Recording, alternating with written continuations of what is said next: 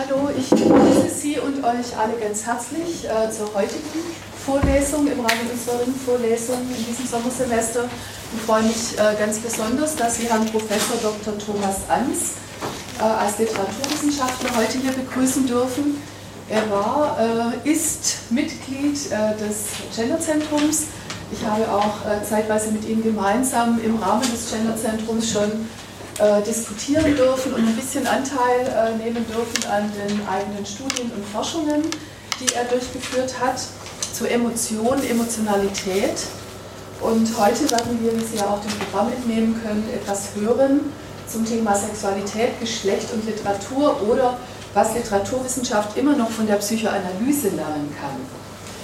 Vielleicht ein, ganz, ein paar ganz kurze Hinweise. Er hat uns sozusagen auch ähm, das mit uns abgesprochen, dass wir ihn so vorstellen dürfen. Das konnten Sie zum Teil auch ähm, lesen in den entsprechenden ähm, Informationen, die wir auch auf, auf unserer Homepage bereitstellen zu dieser Ringvorlesung. Seit 1998 ist Thomas Ans Professor hier an der Philipps-Universität Marburg äh, im Bereich Neue Deutsche Literatur. Seine Forschungsschwerpunkte äh, sind die literarische Moderne, Gegenwartsliteratur, und hier insbesondere auch die Literatur Medizin und Psychologie Geschichte seit dem 18. Jahrhundert. Also hier gibt es natürlich auch Berührungspunkte zu anderen Studiengebieten, zum Beispiel unserer Kollegin Carmen Wirtle.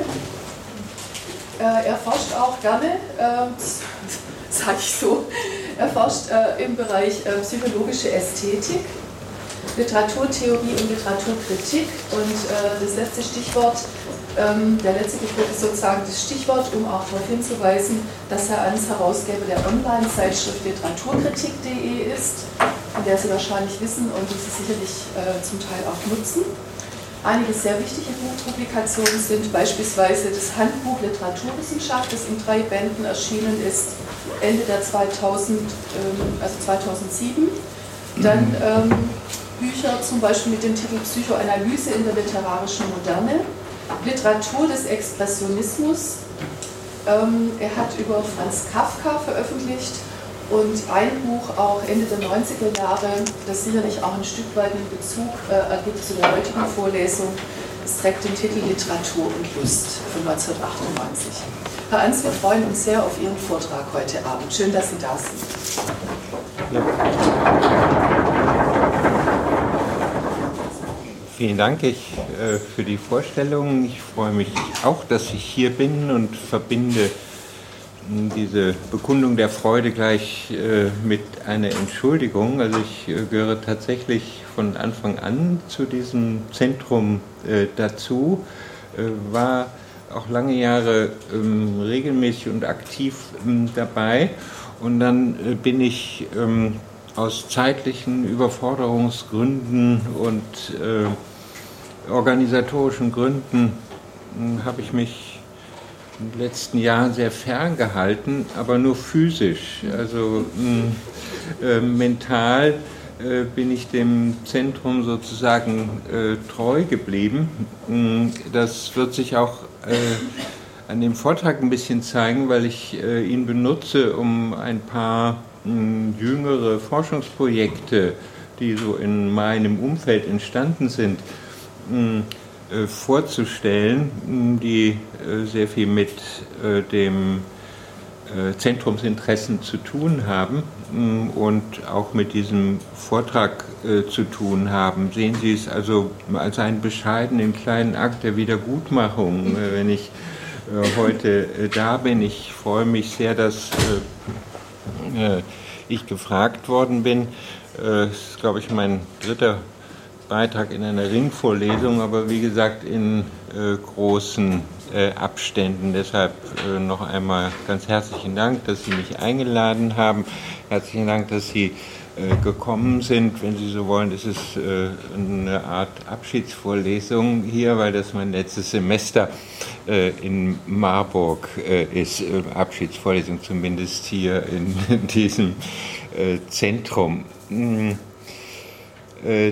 die Geschichte literarischer Darstellungen hm, von Sexualität hm, kann als eine äh, besonders heftig umkämpfte äh, Geschichte von Tabuisierungen, von Herausforderungen mit kulturell und äh, individuell variierenden Scham- und Peinlichkeitsschwellen umzugehen, solche Peinlichkeitsschwellen zu umgehen, kann als Geschichte der literarischen Techniken zur Stimulation sexuellen Begehrens begriffen werden, der Auseinandersetzung auch mit der Zensur zum Teil oder auch der Geheimhaltung von Autorschaft. Auch das gehört zur Geschichte der erotischen Literatur zumindest äh, dazu. Es gibt äh, zahlreiche Forschungsbeiträge äh, zur Geschichte der Liebe in der Literatur, mm, zur erotischen Literatur, mm, etwas weniger zur literarischen Pornografie.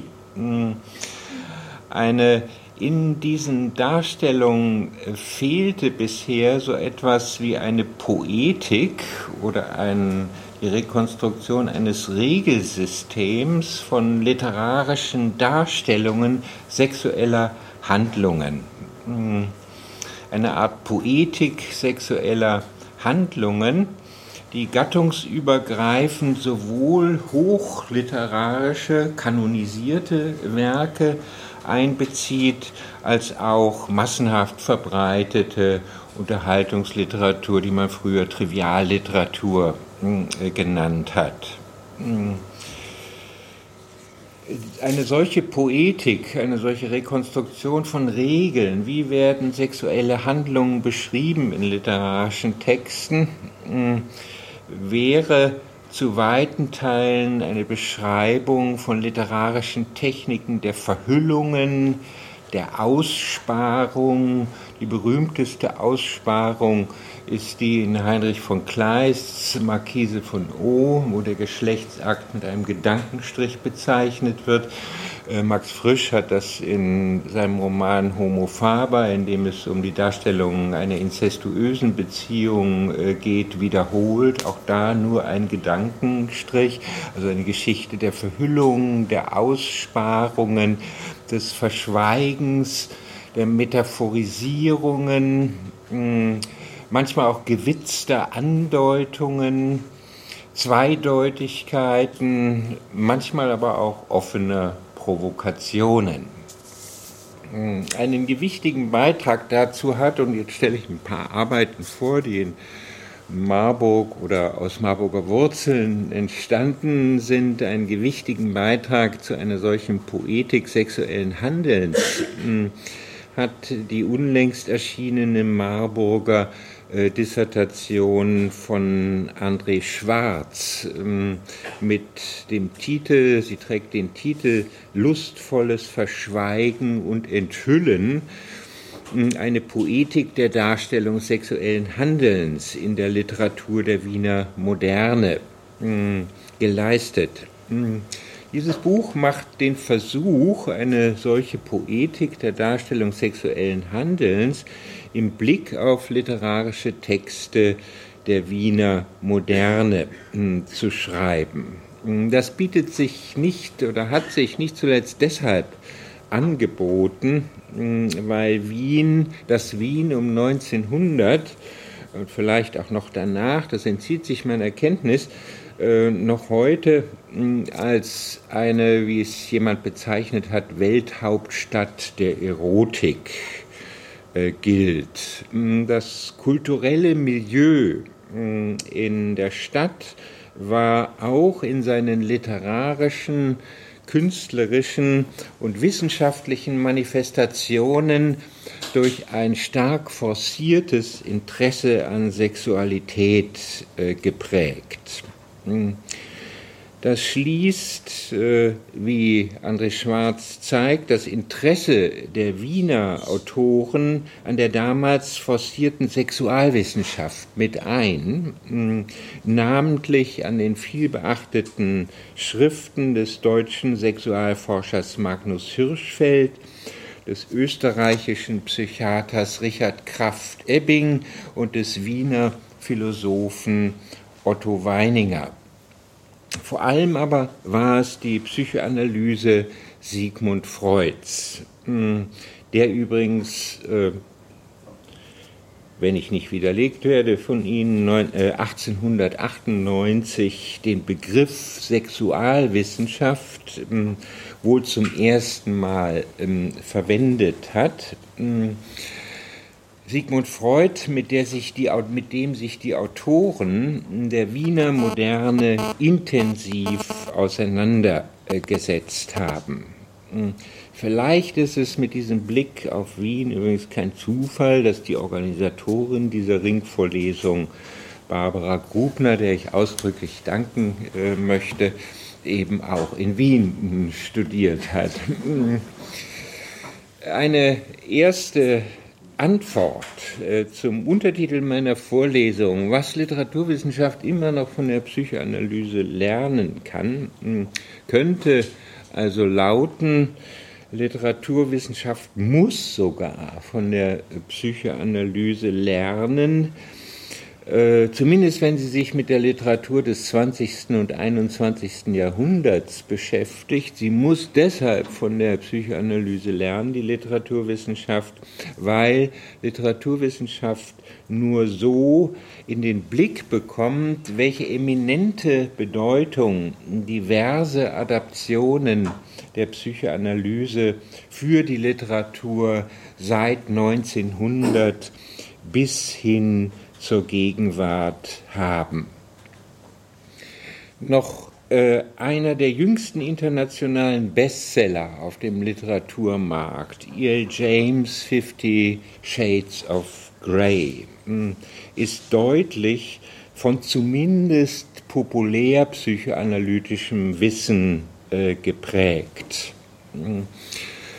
Äh, zu Pass kam mir, äh, dass ich das ausgesucht habe, dass in den letzten Wochen in Zeitungen äh, große Artikel von prominenter Seite äh, der FAZ vom Wochenende, äh, ein großes Interview ähm, mit Eva Ilus, der ähm, Sexualhistorikerin, über Shades of Grey erschienen ist. Der Anlass ist ein Buch, das äh, Ilus veröffentlicht hat, mh, über, mh, darauf komme ich später, äh, mh, äh, ein äh, Buch eben veröffentlicht hat im Surkamp Verlag. Ich glaube, es ist letztes Jahr schon in englischer Sprache äh, erschienen. Die neue Liebesordnung Frauen, Männer und Shades of Grey knüpft an Untersuchungen, historische Untersuchungen von Illus an äh, über Sexualität in Zeiten des Kapitalismus. Mm, und zwar äh, mm, an die Frage, wie passt eigentlich äh, romanti wie passen romantische Liebeskonzeptionen ähm, und Kapitalismus zusammen? Wie entwickelt sich das? Mm, und äh, dazu gehört, äh, dazu gehört auch das neuere Buch Warum Liebe wehtut, eine soziologische Erklärung. Äh, das greift sich hier nochmal mit Blick auf diesen Roman auf. Eine Rezension des Buches ganzseitig auch ist in der letzten Zeit erschienen, in der Zeit der vorigen Woche. Also ich bin rehabilitiert, wenn ich ähm, äh, oder finde mich in guter Gesellschaft, wenn ich äh, ein bisschen auch auf diesen Roman äh, zu sprechen äh, kann. Eva Illus beschreibt, ich äh, zitiere ihre Vorstellung dieses Buches oder ihre Inhaltsangabe, ähm, zumindest betrifft es äh, die Anfänge der hier erzählten Geschichte. Eva Illus in ihrem Buch Shades of Grey ist wie eine ganz gewöhnliche Romanze strukturiert. Die Geschichte spielt in Seattle. Im Mittelpunkt steht die Studentin Anastasia Steele, die noch Jungfrau ist, als sie den sehr attraktiven und erfolgreichen Christian Grey mh, trifft. Zum ersten Mal in ihrem Leben verspürt sie starkes sexuelles Verlangen und findet in Grey einen außergewöhnlichen äh, Sexualpartner. Tatsächlich ist er anders als andere Männer. Äh, also ich referiere äh, Ilu, wo man das eigentlich nicht macht. Eigentlich müsste ich das selber referieren, die Handlung. Er will nur eine Beziehung mit ihr eingehen, wenn sie einen Vertrag unterschreibt, der sie zu seiner Untergebenen macht. Einen Vertrag, der ihm erlaubt, ihr Klapse und Schläge zu geben und sie dazu verpflichtet, den Blick in seiner Gegenwart zu senken, nur so viel zu schlafen, wie er es ihr vorschreibt und nur das Essen zu essen und die Kleidung zu tragen, die er für sie auswählt. Zusätzlich zu diesem Vertrag soll sie eine Verschwiegenheitsklausel unterschreiben schreiben, damit nichts die Art und Weise ihrer Beziehung betreffend an die Öffentlichkeit äh, dringt. Hm. Äh, das entspricht gängigen Rollenklischees. Sie ist die, so wie es so wird in dem Vertrag genannt, sie ist die Sub, er ist der Dom und ähm, also eine Hierarchie in der Geschlechterordnung, auch in den hier vertraglich geregelten äh, Sexualpraktiken. Allerdings äh, bemerkt die Protagonistin bereits im ersten Kapitel so etwas ironisch, äh, dieser Christian sei ein Kontrollfreak, so nennt ihn. Und äh, damit wird schon deutlich, dass hier auf äh, von der Psychoanalyse beschriebene Kontrollzwänge mh, angespielt mh, wird.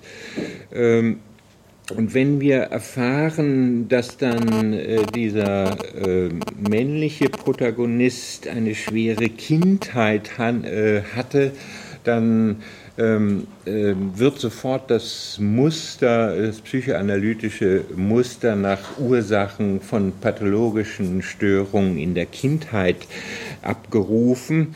Äh, aber es kommt noch besser. Im zweiten Band dann taucht auch ein Psychoanalytiker auf. Mm, er heißt Dr. Flynn. Mm, und äh, dieser Psychoanalytiker unterhält sich mit der Protagonistin mm, und sagt zu ihr, ich kann gar nicht genug betonen, welche Rolle du auf dem Weg seiner damaszenischen Bekehrung, also Bekehrung, analog zu Paulus, ja, welchen Rolle du in, äh, äh, bei der Bekehrung dieses Mannes äh, spielst, die Bekehrung auf seinem Weg nach Damaskus.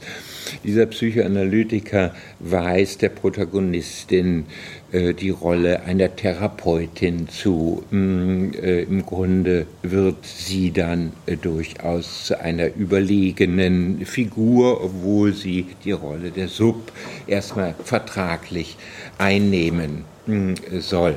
Mm. In der äh, von, dem, äh, von der Romantrilogie vorgenommenen Darstellungen von Spielarten sadomasochistischer Sexualpraktiken entspricht, die entspricht diese Romantrilogie der schon um 1900 mh, sowohl in literarischen, psychiatrischen und psychoanalytischen äh, Schriften ähm, fokussierten Interessenschwerpunkten ähm, der äh, in einem Blick, der auf sogenannte Abwe als abweichend bezeichnete Spielformen sexuellen äh, Verhaltens äh, gerichtet ähm, war. Die Beziehungen zwischen äh, Psychoanalyse und Literatur spielen in diesem äh, gemeinsamen Interesse an diesen Themen eine eminente Rolle und sie sind hier im Forschungsumkreis von Marburg auch ähm, ausführlich analysiert äh, worden. Ich verweise auf äh, einige Bände neben dem äh, neuen Dissertation von André Schwarz äh, komme ich später noch zu sprechen auf eine Dissertation von Petra Porto, die auch eine Marburger Studentin hm, war. Und dann äh, gab es hier in Marburg ein Forschungsprojekt Psychoanalyse in der literarischen Moderne, äh, von dem zwei Bände vorliegen. Hm, der dritte Band enthält einen ausführlich einleitenden Aufsatz zum Thema und kommentierte Zeugnisse zur Psychoanalyse von maßgeblichen Repräsentantinnen der literarischen Moderne. Hm, äh, herausgegeben hat ihn Christine Kanz, äh, die auch in dem Genderzentrum hier äh, zeitweilig äh, tätig war. Es geht hier um Autorinnen wie Lou Andrea Salome, Franziska zu Reventlow, Else Lasker-Schüler, Alice Rühle-Gerste, Gretel Meise-Hess und andere. Und wenn ich mich nicht äh, täusche, ist auch Rolf Löchel, äh, der dankenswerterweise hier ist und regelmäßig für unsere Zeitschrift literaturkritik.de in diesem äh, Feld äh, Rezensionen schreibt, gehört auch mit so in ist auch ein Mitgewächs, denke ich mal, äh, äh, solcher Forschungsinteressen. Was sich hier gezeigt hat in diesem Forschungsprojekt ist, dass nach dem Erscheinen von Sigmund Freuds Traumdeutung es kaum einen bedeutenden Autor oder bedeutende Autorin im 20. und 21. Jahrhundert äh, gab, ähm, der oder die sich nicht mit der Psychoanalyse auseinandergesetzt haben. Die Literaturgeschichte des 20. und 21. Jahrhunderts ist ohne die Rezeptionsgeschichte der Psychoanalyse äh, kaum angemessen äh, zu begreifen. Und was Wien betrifft, äh, so gehören Autoren wie Hermann Bahr, Arthur Schnitzler, Hugo von Hofmannsthal, Herr Kraus zu denen, die sich intensiv mit der Psychoanalyse auseinandergesetzt haben und sie in ihren Werken vor allen Dingen da verarbeitet hatten, wo es um Sexualität und Geschlecht äh, ging, also um das Thema auch äh, dieser heutigen äh, Vorlesung. Ein entsprechendes Gewicht bekommt dann in der Dissertation von André Schwarz hm, die, äh, hm, äh, die Psychoanalyse zumal Freuds Vortrag, hm, auf den ich hier vor allem rekurriere, der Dichter und das Fantasieren von 1907, äh, selbst eine Art Poetik der Darstellung sexuellen Handelns enthält. Hm, und die Poetik sieht etwa so aus, nach Freud sind literarische Fantasien generell Ausdruck unerfüllter, vor allem sexueller Wünsche. Das genaue Zitat bekommen Sie später äh, noch. Und die poetische Leistung des Dichters mh, bestehe, des Künstlers, bestehe nun darin, so einer seiner Thesen, mh, das in peinlicher Weise Abstoßende mh, solcher Wünsche durch Abänderungen und Verhüllungen zu reduzieren, also poetische Techniken zur Reduktion von Peinlichkeiten, wenn es um Sexualität äh, geht. Äh, schon mit äh, seinem Titel Verhüllen und Enthüllen äh, äh, knüpft äh, André Schwarz äh, an dieses Konzept an mm, und rekonstruiert so etwas wie eine Poetik des Verhüllens und Enthüllens bei Autoren der Wiener Moderne. Der Begriff des sexuellen Handelns mm, wird dabei sehr weit gefasst.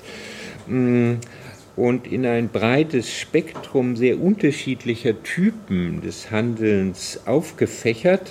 Mm, der Hauptteil der Arbeit setzt, äh, mm, beschäftigt sich mit literarischen Darstellungen stark sublimierter Sexualhandlung, etwa in Formen visueller Kontaktaufnahme, also Kontaktaufnahme durch Blicke, mm, äh, dann Beschreibung des Ansehens, des Sehens und Gesehenwerdens, ähm, die Emotionen der Figuren, die dabei mm, äh, dargestellt werden beim Sehen und Gesehenwerden.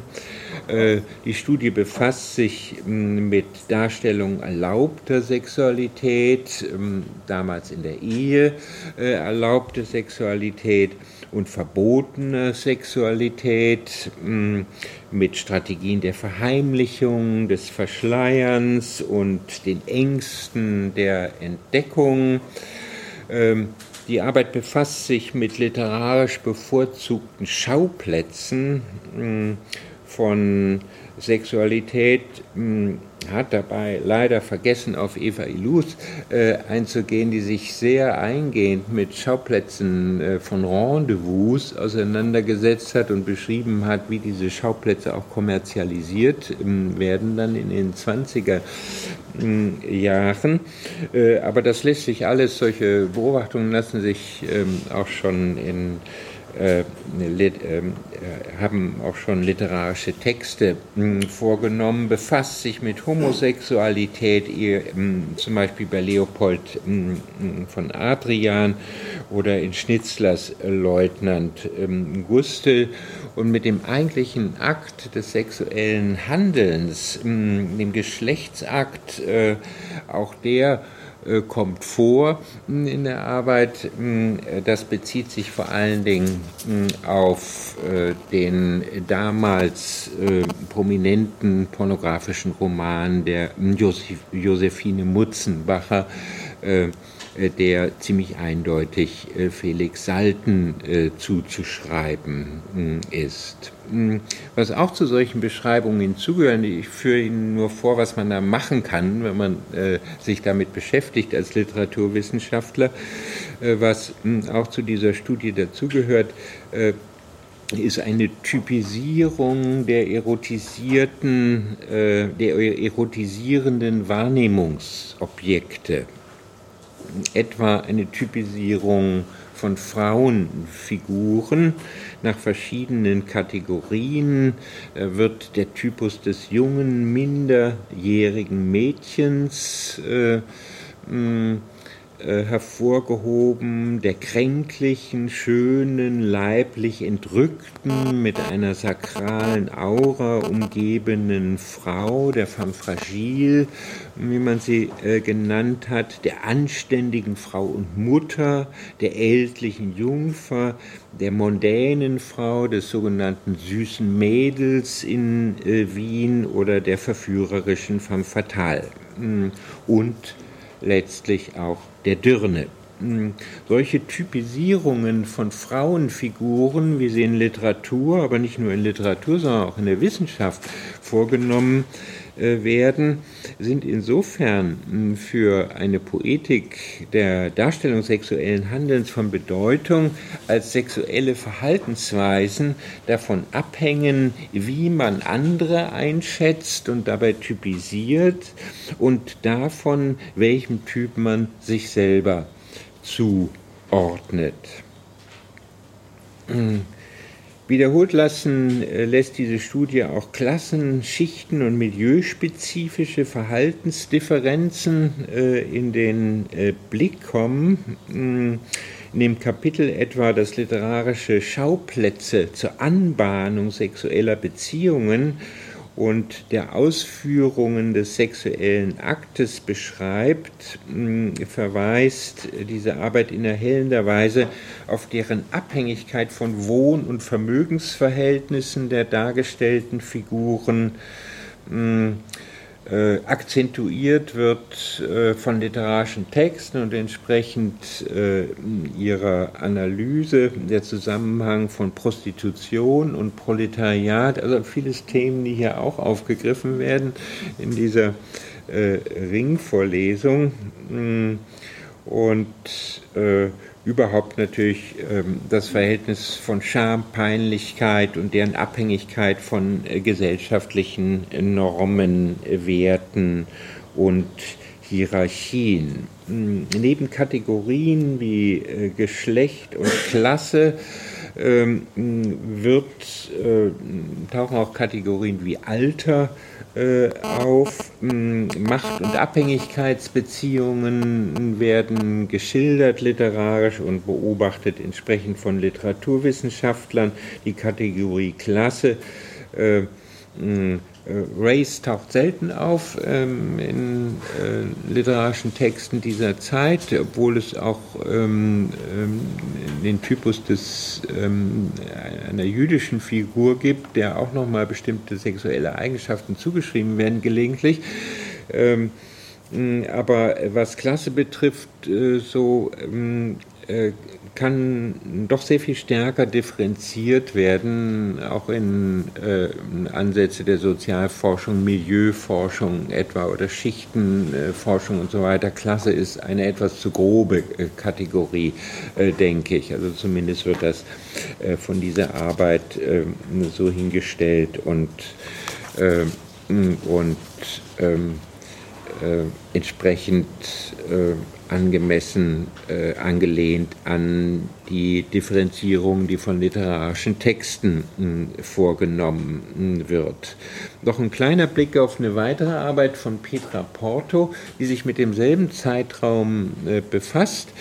Mh, äh, sexuelle Norm und Abweichung. Hier geht es äh, nicht um die Beziehung von literarischen Texten und Psychoanalyse, aber um zahlreiche Beziehungen, die von der Literaturwissenschaft, die mm, ähm, da nicht so firm war äh, bislang, sondern um die Beziehung zwischen Literatur und ähm, Psychiatrie in der damaligen Zeit, äh, beziehungsweise enger gesehen sozial, äh, ähm, sexualpathologischen äh, Schriften. Und diese Dissertation von Peter Porto zeigt, dass äh, nicht nur Freud, sondern auch die ähm, sexualpathologischen Schriften ähm, ähm nicht psychoanalytischer Art ständig auf Literatur rekurrieren, ständig literarische Beispiele anführen. Denken Sie nur an Sadismus, diese Begriffe, die kommen aus der Literatur, ja, und auch Masochismus, äh, es äh, kommt äh, aus der Literatur, ähm, ist aus der Literatur entlehnt und umgekehrt hm, haben, sie, haben sich die Autoren der damaligen Zeit keineswegs nur mit Freud auseinandergesetzt, sondern auch mit sozialpathologischen Schriften der damaligen Zeit. Darüber kann man aus der Arbeit von Petra Porto hm, mehr erfahren. Erfahren kann man auch, dass die äh, Sozialpathologie um äh, um 1900, also die wissenschaftliche Sozial äh, Sexualpathologie, hm, äh, äh, zum Teil auch pornografisch gelesen worden ist, in den Beispielfällen, die sie angeführt hat, dass sie Strategien entwickelt hat, aber gleichzeitig einer solchen pornografischen Lektüre zu entgehen, sich zu immunisieren dagegen, ähm, etwa indem auf einmal auf Lateinisch zitiert wird, ähm, ja, oder, äh, oder ein Vokabular verwendet wird, äh, was äh, nicht unbedingt ähm, erotisierend äh, ist. Hm. Äh, interessant ist äh, weiterhin, um zu Freud zurückzukommen, dass Freud sich für, hm, für literarische Texte hm, die Darstellung äh, damals normwidrigen Verhaltens äh, vorgenommen haben, hm, fast gar nicht interessiert hat. Sie standen damals schon unter Pornografieverdacht. Freud hat sich für pornografische Texte nicht interessiert, zumindest ist es nicht sichtbar geworden in äh, seinen Schriften. Er hatte eine andere Vorliebe, andere Vorstellung von Literatur. Pornografische Fantasien unterscheiden sich von der dichterischen, wie Freud sie vor Augen hat, äh, ganz erheblich. In Pornografie artikulieren sich sexuelle Wünsche in unverhüllter Form nimmt man Freud wörtlich, Freuds Theorie wörtlich, Freuds äh, Literaturtheorien, dann können pornografische Texte den Lesenden eigentlich keine Lust bereiten. Hm, nach Freud verbirgt der Tagträumer, als den er den Schriftsteller und den Leser, die Schriftstellerin und die Leserin begreift, als Tagträumerinnen, analysiert ihre Fantasien wie nächtliche Träume, ja, als Tagträume. Hm, der Tagträumer, die Tagträumerin verbirgt äh, seine Fantasien vor anderen sorgfältig, weil, so Freud, er Gründe verspürt, sich ihrer zu schämen.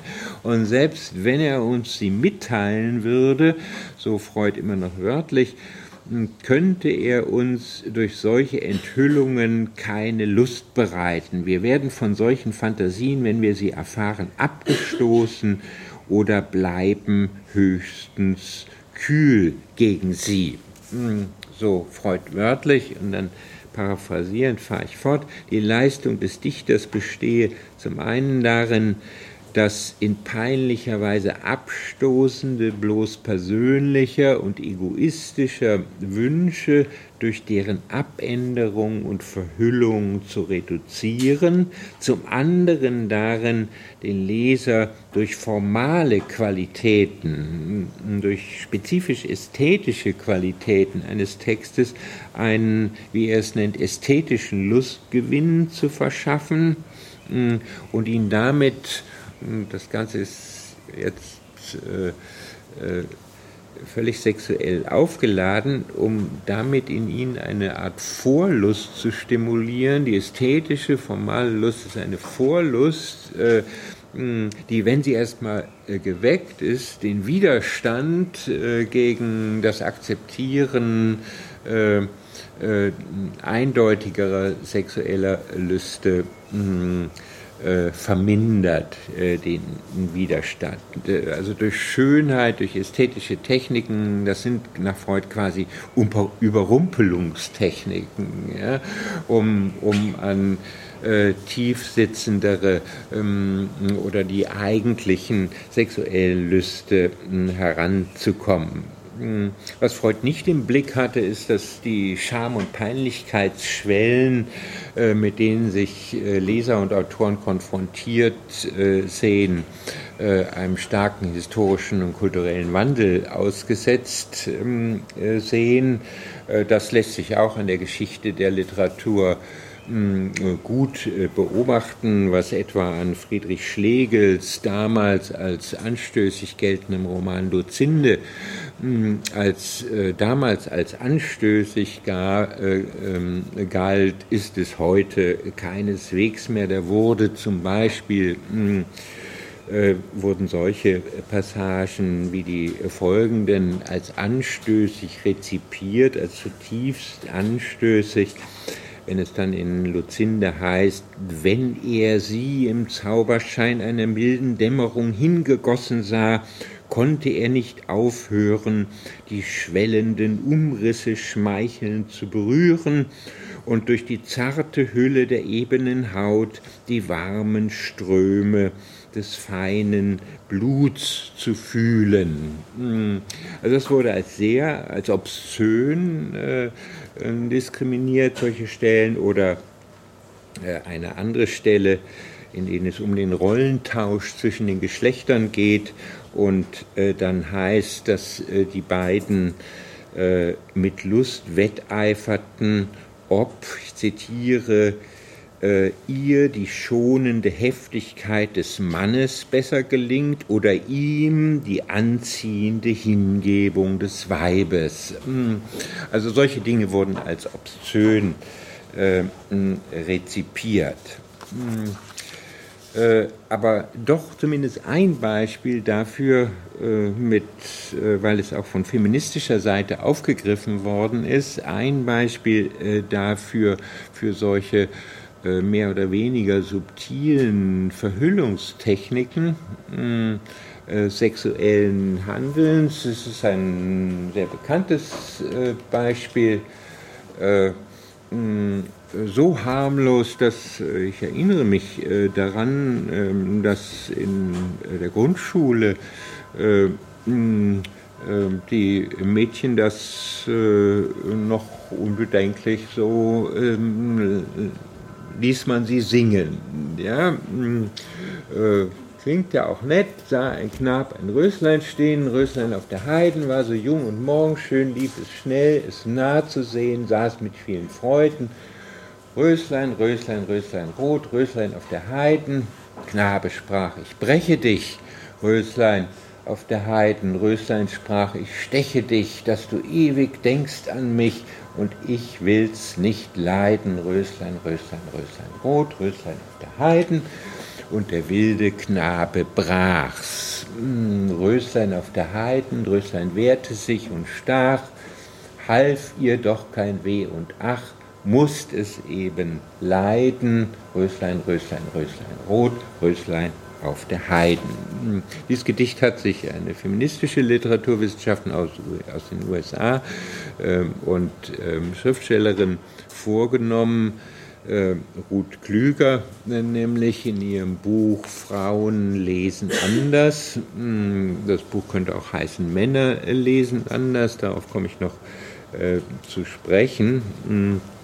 Und äh, hat gezeigt, wie hier in einem naiv kindlichen Ton und einem verblümten, im wörtlichen Sinne verblümten Sprechen über Sexualität, äh, das Goethe aus älteren Volksliedern äh, übernommen hat, äh, dann mit ständigen Wiederholungen der Verkleinerungsform, vor allem im Refrain, äh, das Ausmaß der hier geschilderten sexuellen Gewalttätigkeit äh, fast zum Verschwinden äh, gebracht äh, wird. Diese Verharmlosung, äh, so kommentiert Ruth Klüger äh, das Gedicht, äh, ich zitiere sie, entsteht dadurch, dass der Vergewaltiger, also ein ausgewachsener, zumindest geschlechtsreifer Mann, als wilder Knabe einherkommt, dass die Tat symbolisch an einer Blume ausgeführt wird, obwohl deutlich Kraftmeier und schwächeres Mädchen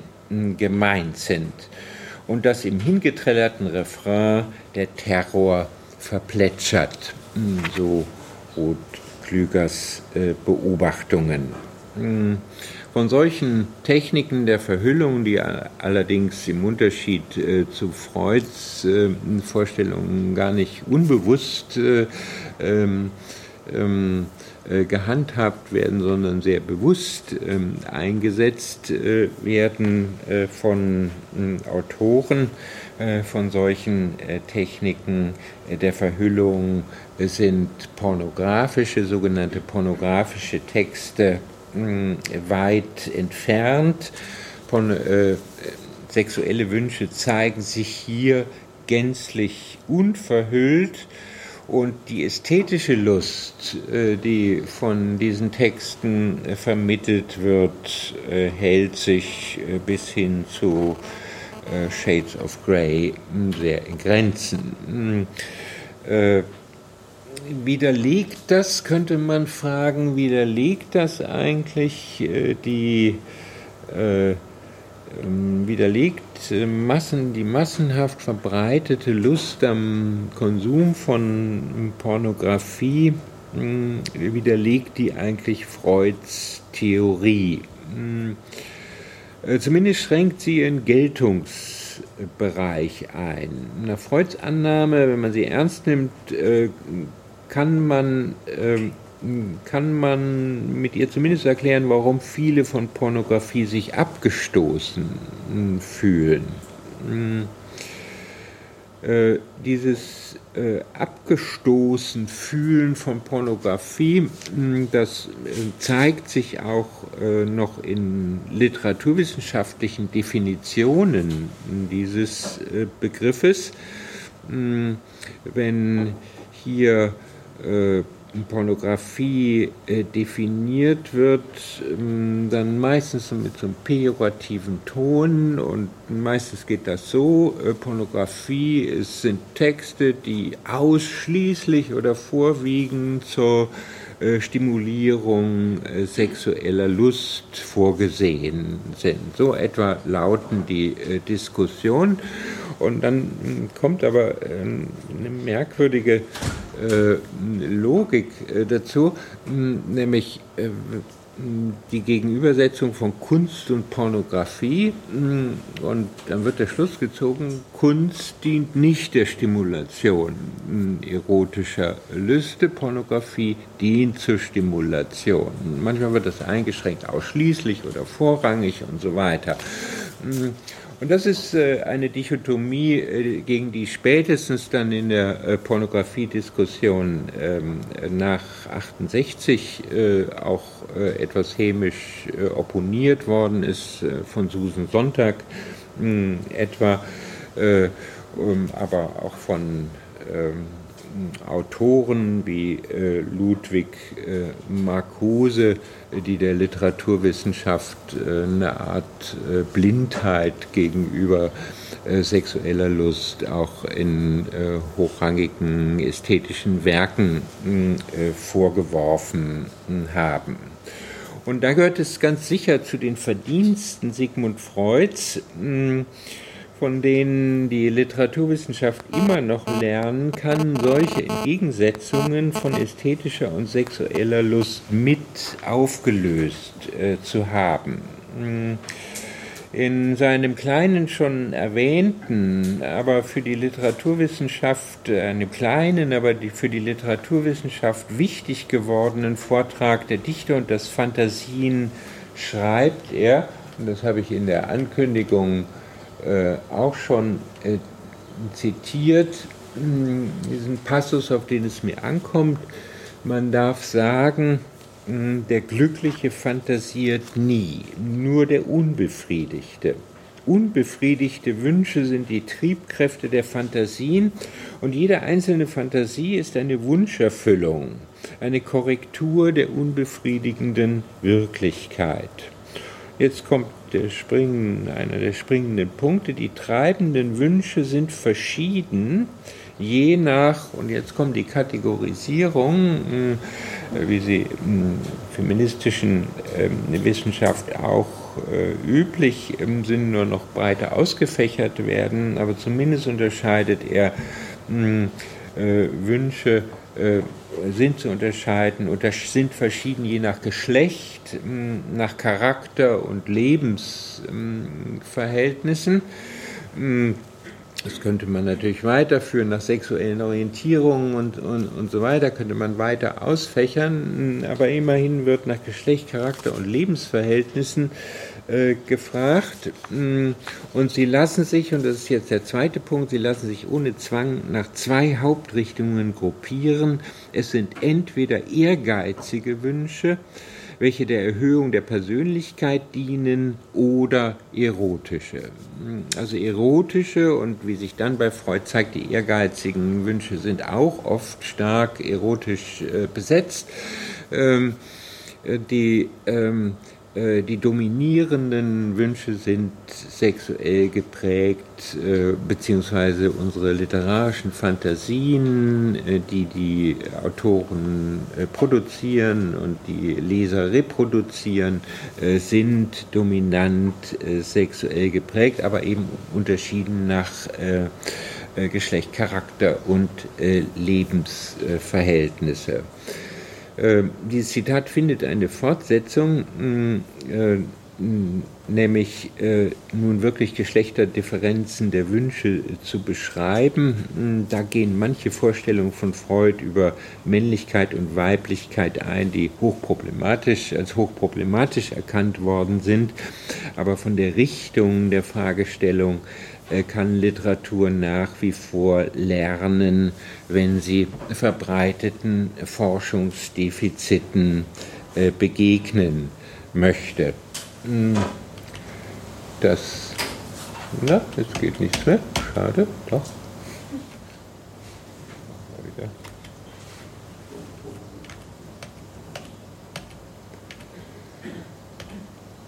Ja, das ist die Fortsetzung, aber ähm, ich versuche mich ein bisschen mehr zu beeilen mit ähm, äh, Blick äh, auf die Uhr. Ich wollte eigentlich noch auf die Rehabilitierung von Pornografie um 68 ähm, eingehen, äh, mache das äh, aber nicht, sondern äh, komme nochmal auf einen ähm, Aufsatz von Ruth Klüger äh, zurück, ähm, auf das Buch In Frauen lesen anders, was äh, man auch im Umgang mit, ähm, im analytischen Umgang, im literaturwissenschaftlichen Umgang mit ähm, Pornografie von Freud lernen kann, eben unter anderem äh, ist ähm, äh, und auch gelernt worden ist, sind die geschlechtsspezifischen, unter anderem geschlechtsspezifischen Unterschiede der äh, erotischen Wünsche, die durch äh, Pornografie äh, bedient werden oder eben nicht bedient werden, zu unterscheiden. Und äh, das ist der Punkt, an dem die feministische äh, Diskussion über Pornografie auch eingesetzt hat. Ich weiß nicht, wie weit ich, ähm, ich glaube nicht, dass ich äh, etwas vorwegnehme äh, von dem nächsten Vortrag, äh, bei dem geht es um sogenannte Porn Studies, äh, äh, aber äh, da werden Sie sicher Neueres hören. Worauf ich hier ein bisschen verweise, ist, dass diese Diskussionen über Pornografie keineswegs neu sind, so wie das Label Porn Studies, sondern das ist eine sehr alte äh, Diskussion ist und in der es grob gesagt äh, darum geht, ähm, ob äh, Kunst, literarische Texte, ähm, Leserinnen und Lesern, Betrachterinnen, Betrachtern ähm, äh, unterschiedliche Arten äh, von äh, Lüsten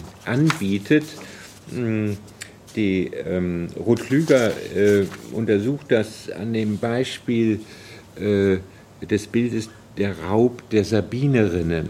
Mm, und äh, geht darauf ein, dass wenn man da eine Führung im Museum bekommt, uns erklärt wird, wie, ähm, wie das ästhetisch gemacht ist mit Dunkel- und Hellkontrasten und ähm, alle männlichen und weiblichen äh, Zuschauer ähm, da angetan lauschen bei solchen Führungen, aber dass es sich hier um, äh, und plädiert dafür, aber doch bitte zur Kenntnis zu nehmen, dass es sich hier um eine Darstellung eines äh, sexuellen Gewaltaktes mm, handelt, äh, der äh, vermutlich ähm, von Frauen anders wahrgenommen wird mm, als von äh, Männern.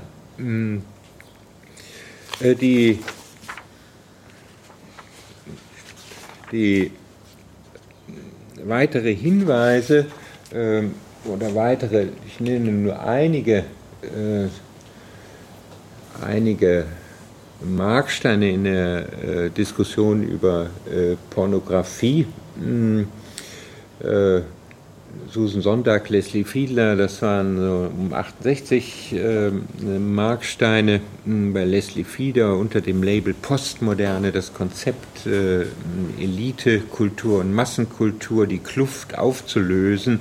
Und dabei plädierte er auch dafür, äh, die ähm, Pornografie ähm, mit zu integrieren in die hohe Literatur. Mm, also auch diese Kluft Pornografie und erotische Literatur, diese Kluft äh, zu äh, schließen. Mm, äh, dann ein, ein sehr Pornografie mm, kritischer Text von Luc Irigaray, der behauptet, dass die äh, Pornografie, zumindest die, die sie wahrgenommen hat, äh, spezifisch männlichen Lüsten entspricht, äh, schon in der im Tempo der Abfolge der Beschreibung von Geschlechtsakten, im ganzen Timing mm, und so weiter, das völlig phallus-zentriert sei, die Pornografie. Und mm, daraus hat sich dann eine Debatte äh, ergeben, ob äh, wenn Frauen Pornografie, mh, pornografische Texte verfassen, ob sie sozusagen so kolonialisiert sind äh, durch äh, männliche Vorgaben, äh, dass ihnen das gar nicht gelingen kann. Äh, das war eine Frage, die unter anderem Anais Nin beschäftigt ähm, hat und dem ein, dann eine spezifisch weibliche Form von Pornografie entgegenzusetzen äh, versucht hat. Es gibt andere Reaktionen darauf, die mh, äh, typisch dafür ist Elfriede Jelineks äh, Roman Lust, ein Roman, der ein Antiporno ist, ein antipornografischer Roman. Und aus dieser These, äh, dass äh, Frauen beim eigenen Schreiben so besetzt sind ähm, durch männliche Vorgaben des pornografischen Schreibens, die Konsequenz gezogen hat, eben einen antipornografischen Roman zu schreiben, äh, bei dem die Beschreibung sexueller Akte alles andere als luststimulierend ähm, sind. Solche Strategien finden sich häufig auch bei Beschreibungen von geschlechtlichen, von sexuellen Handlungen, etwa bei Karin Duwe auch in dem wunderbaren Buch Dies ist kein Liebeslied. Hm, äh, da äh, wird diese Technik äh, auch angewendet. Ich möchte hm, zum Schluss, obwohl ich leider vieles weggelassen. Ach, ich wollte Sie noch auf einen, das ist jetzt ähm, bruchstückartig und etwas äh, durcheinander. Mm, äh, in diese Pornografiediskussion gehört natürlich auch die Diskussion um Shades of Grey, mh, mm, die auch eine feministische Debatte ausgelöst hat, mit einigen Überraschungen allerdings. Äh, ich habe Ihnen das, äh, können Sie selber mal nachlesen. Hm, ich habe Ihnen äh, etwa ein Interview mit Alice Schwarzer, die zu den äh, schärfsten Pornografiekritikerinnen äh, gehört in der Bundesrepublik und die diesen Roman ausdrücklich verteidigt hat. Ähm, das sei kein Sadomaso-Roman, sondern ein Liebesmärchen nach vertrautem Muster. Charaktervolle junge Frau begegnet Traumprinzen. Der kommt nicht auf dem Schimmel geritten, sondern im Hubschrauber geflogen und hat nicht nur strahlende, sondern auch dunkle Seiten, aber auch das ist ja ein äh, Klassiker. Und sie betont dann, dass in Shades of Grey vieles äh, darauf ankommt zu zeigen, dass die Frau sozusagen Subjekt ihres Begehrens bleibt und nichts tut im Grunde, was dieser Traumprinz was was äh, äh, nichts tut, äh, was äh, ihr nicht zusagt an, dem, an diesem äh, Traumprinzen. Hm, lassen Sie mich noch kurz auf einen letzten Punkt gehen, ähm, äh, zu sprechen kommen, der hm, die, den Untertitel meines Vortrags betrifft, äh, was äh, kann die Literaturwissenschaft immer noch von der Psychoanalyse lernen. Ähm, das ist nun ein Konzept, was bei Freud noch unterentwickelt ist, aber was äh, dem gegenwärtigen Stand der Psychoanalyse entspricht, auch wenn sie sich mit Literatur auseinandersetzt. Das ist das Konzept der Übertragung und Gegenübertragung. Ich verkürze es mal ganz kurz, um was es da geht. Es geht um, letztlich um die Frage, äh, was machen literarische Texte, was machen literarische Texte oder deren Autorinnen und Autoren mit literarischen Texten, was machen sie mit uns? Was machen sie, äh, wichtige Frage in der Emotionsforschung auch, äh, was, äh, mit welchen Mitteln machen literarische Texte etwas mit unseren Emotionen, jetzt speziell äh, auf unser Thema bezogen, äh, was, äh, mit welchen Mitteln machen literarische Texte etwas äh, mit unseren Emotionen, die im Zusammenhang mit Sexualität und Erotik stehen. Und solche Techniken zu untersuchen, hm, literarische Techniken, äh, das ist ein weites äh, Feld. Ähm, ich weise nur auf eine Standardtechnik hin, von der auch äh, Shades of Grey dominiert ist.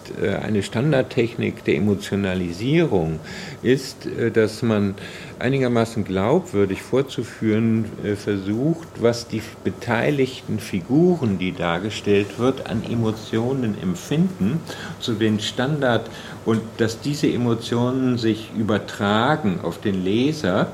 Äh, hier haben Sie auch den Begriff Übertragung drin, der nicht ganz weit weg ist von dem psychoanalytischen Begriff der Übertragung. Und was in Pornografie passiert, ist äh, allerdings sehr stereotyp, äh, dass es vor allen Dingen um äh, Zeichen der, des Lustempfindens geht, die den Figuren zugeschrieben werden, pornografischen Filmen müssen, die Figuren stöhnen, seufzen und so weiter. Und so ist es auch in literarischen Texten.